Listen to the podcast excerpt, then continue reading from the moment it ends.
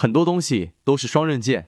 当我们头脑思考力太强、思考太多的时候，虽能带来很好的洞见、巨大的成长，但同时也可能会产生一个副作用，那就是停不下来，有时就会影响睡眠。所以你需要一种时间，那就是正念时间。事实上，每个人都需要一定的正念时间。什么是正念时间？正念的意思是带着爱的觉知。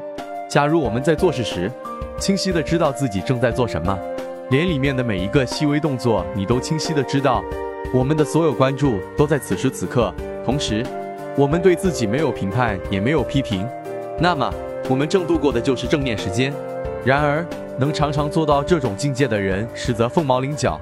但我们可以尝试的是，每天给自己留出一点时间，作为正念时间，比如十五分钟。讲到到这里，我们需要搞明白，为什么要有正念时间呢？要讲明正念时间，要先讲暗时间。我们有些非正式思考的时间，比如我们会在走路、刷牙、吃饭、洗手、坐地铁时，用大脑进行思考、咀嚼。联想、推理，这些都是按时间。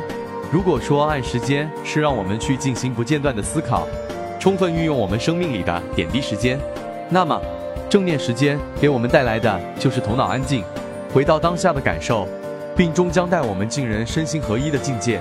你是如何用正念时间和按时间的呢？欢迎评论区留言互动。